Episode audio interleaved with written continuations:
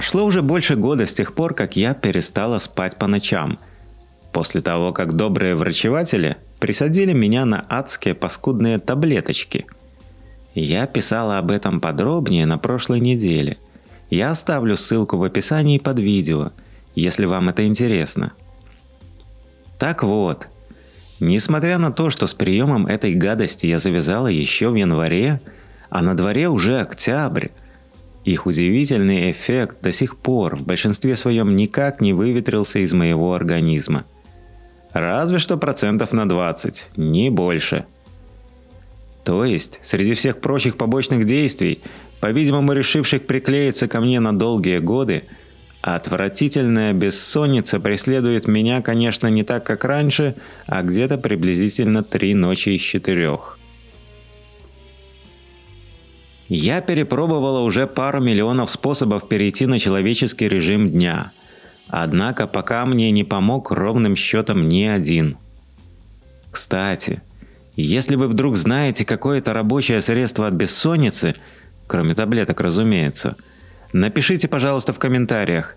Я с радостью его попробую.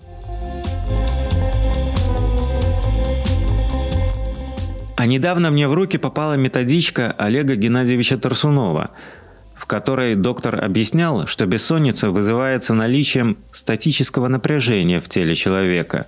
И один из способов избавиться от этого самого напряжения – это выполнение статических упражнений, то есть фиксирование тела в одной из предложенных позиций на промежутке времени, равные 13 минутам. И чем больше таких промежутков научится осиливать человек – тем глубже будет осуществляться очистка его тела от накопившегося в нем напряжения. В общем, я решила попробовать. И впервые в жизни не полениться и таки законспектировать то, что из этого будет получаться. А вось действительно засну. Своей первой целью я поставила выполнение упражнений в течение 100 дней подряд – и вот как прошли первые 10 из них. День первый. Прошлой ночью я заснула приблизительно в 6.30 утра и проснулась около 12 дня. Я никогда не испытывала трудностей с позой алмаза, но жалобы людей на то, что им очень тяжело сидеть в статических позициях, вызывали у меня некоторые подозрения – и поэтому я решила начать с 13 минут. Промежутка времени, рекомендованного для очистки одного слоя. В общем, я поставила таймер на телефоне на 13 минут и включила плейлист с разнообразными мантрами и молитвами. Где-то на минуте десятой я почувствовала, как мои ноги начинают не на шутку затекать, но решила все-таки дотерпеть до будильника, не прерываясь. Что я, в конце концов, совсем овощ, что ли? Когда же будильник наконец зазвонил, я радостно вскочила на колени. На меня сразу же качнуло от начавшейся кружиться головы. Ого! Вот это да! Не знаю, с чего я там взяла, что я не овощ. Овощ, овощ! Он самый! Свекла! Оранжевая, диетическая. День второй. Прошлой ночью я заснула где-то около часа, а проснулась как-то только около 11 утра. Это, конечно, уже получше, чем засыпать, когда птички подумывают о втором завтраке. Но почему же я так долго дрыхла? Нет, чтобы проснуться хотя бы в семь. Ах, Ладно, будем продолжать работу. Сегодня снова повторила процедуру. Таймер, музыка. Ну короче. Просидела все 13 минут без проблем, но решила не пробовать сидеть дольше. Вроде становится полегче сидеть. Правда, сегодня засесть получилось только к вечеру, когда я уже успела поучаствовать в нескольких встречах и разговорах – и поэтому во время всего сидения меня изрядно отвлекали разнообразные мысли, выталкивающие наружу звуки мантр, пытающихся достучаться до меня через уши. Но ничего, лучше плохо, чем никак. День третий.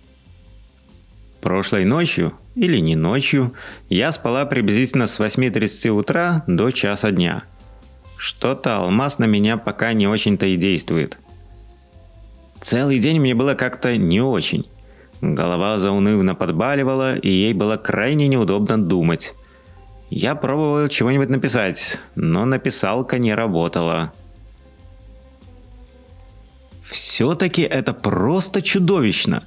Когда сначала ты не можешь спать, потом спишь 4-5 часов, ни капли не отдыхаешь за это время и встаешь так, что с одной стороны ты уже вроде как всюду опаздываешь, а с другой стороны и делать ты тоже не особенно что-то можешь таком настроении постоянно хочется идентифицировать какое-нибудь из намеченных дел как ненужное и выкинуть его подальше из своего расписания.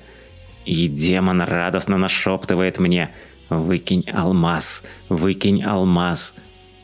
Ну уж нет. Тогда этот ад точно никогда не закончится.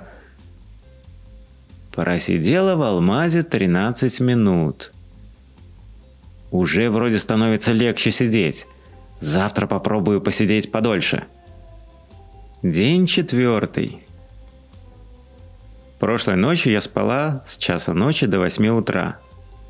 В принципе, если я начну спать хотя бы через ночь, то это уже не так плохо. Перед сном мне попалось видео, где, судя по названию, автор должен был рассказать о том, какие продукты способствуют засыпанию – я крайне заинтересовалась содержанием, но оказалось, что несмотря на то, что перечисленные продукты содержат аминокислоты, способствующие выработке организмом мелатонина, способствующего сну, для достижения желаемого эффекта необходимо употреблять их в пищу после 6-7 часов вечера. Причем это не были продукты вроде половинки мандарина или небольшого огурчика – это были нормальные такие полноценные увесистые продукты, и начни я увлекаться пожиранием их по вечерам, я кроме бессонницы приобрету еще и жировые отложения по всему моему невыспавшемуся телу. Ох. Сидеть в алмазе было сложно. У нас дома сейчас стоит очень высокая влажность. Потому что погода слишком холодная для того, чтобы включался кондиционер, но слишком теплая, чтобы включалось отопление. В результате весь дом наполнен тяжелой уличной влажностью, делающей мое самочувствие еще на несколько пунктов мучительней. С трудом просидела 13 минут. Думала и 13 не просижу. Все просто отваливалось. Но я сосредоточилась на том, чтобы держать спину ровно и как-то дожила до конца.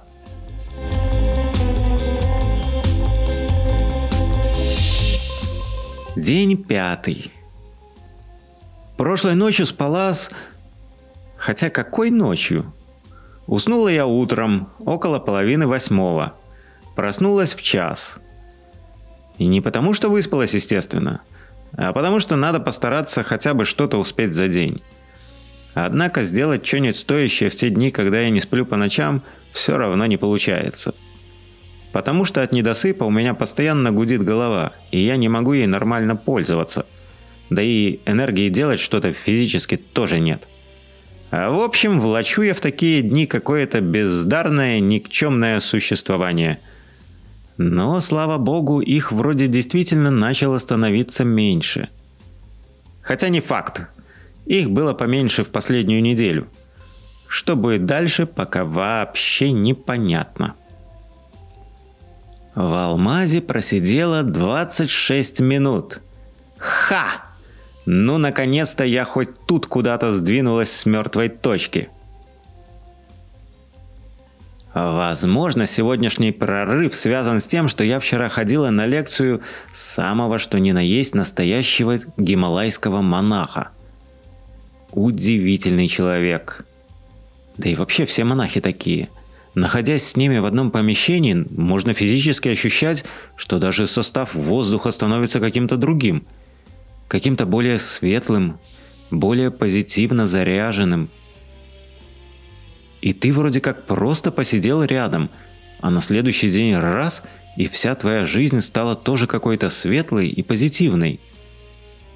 А беспокоившие прежде проблемы кажутся какими-то нелепыми и смешными. День шестой. Прошлой ночью я поспала сначала с полдвенадцатого до полвторого, а потом доспала утром с девяти до полудня. Так нечестно! Я уже воодушевилась идею спать ночью хотя бы через день. Что ж оно опять попортилось? А еще я похудела. Кстати, да, действительно. Я вспомнила, что поза алмаза усиливает в организме человека огонь пищеварения – или, иными словами, ускоряет метаболизм. Круто! Еще поспать бы.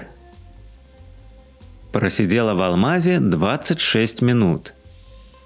Закрепила достижение, так сказать. Сидеть было трудно. Я постоянно ерзала после первых 13 минут, переваливая вес с одной стороны на другую, и изо всех сил старалась себя отвлечь от отваливающихся ног – чтобы избавиться от навязчивого желания остановиться раньше. Но нет. Ноги ногами, а начать снова спать ночью важней. Досидела. День седьмой. Прошлой ночью спала с часу ночи аж до восьми утра. Ура! Как же все-таки прикольно спать. Даже если не каждый день у меня прям появилось немного энергии. Сейчас быстренько посижу в алмазе и пойду сделаю наконец-то что-то стоящее. В алмазе просидела 13 минут. Ноги отваливались. Дома опять стоит какая-то флоридская болотистая влажность. Я решила не доканывать чуть немного отдохнувшее тело – Завтра снова попробую просидеть 26.